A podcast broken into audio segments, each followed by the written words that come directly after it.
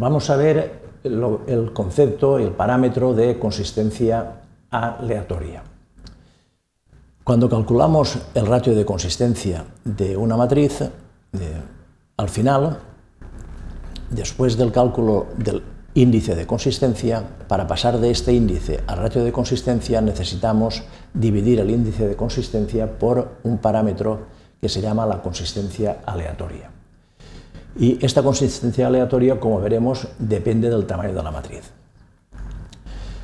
Las consistencias aleatorias son estas, en que en función del rango o tamaño de la matriz, como vemos, la consistencia aleatoria es distinta. Para una matriz de, rango 4 es 0,89, de rango 6 1,25, de rango 8 1,40.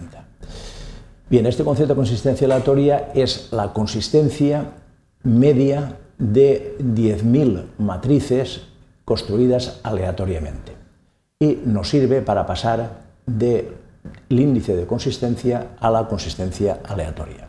Si nos fijamos en el programa de cálculo eh, del ratio de consistencia y del vector propio que tenemos en Excel, veremos que para cada caso, en este caso, por ejemplo, es una matriz 4x4, eh, la consistencia aleatoria utilizada es del 89 y cuando pasamos a una matriz 5x5, el ratio de consistencia, la consistencia aleatoria, para calcular el ratio de consistencia a partir del, del índice de consistencia, es 1,11.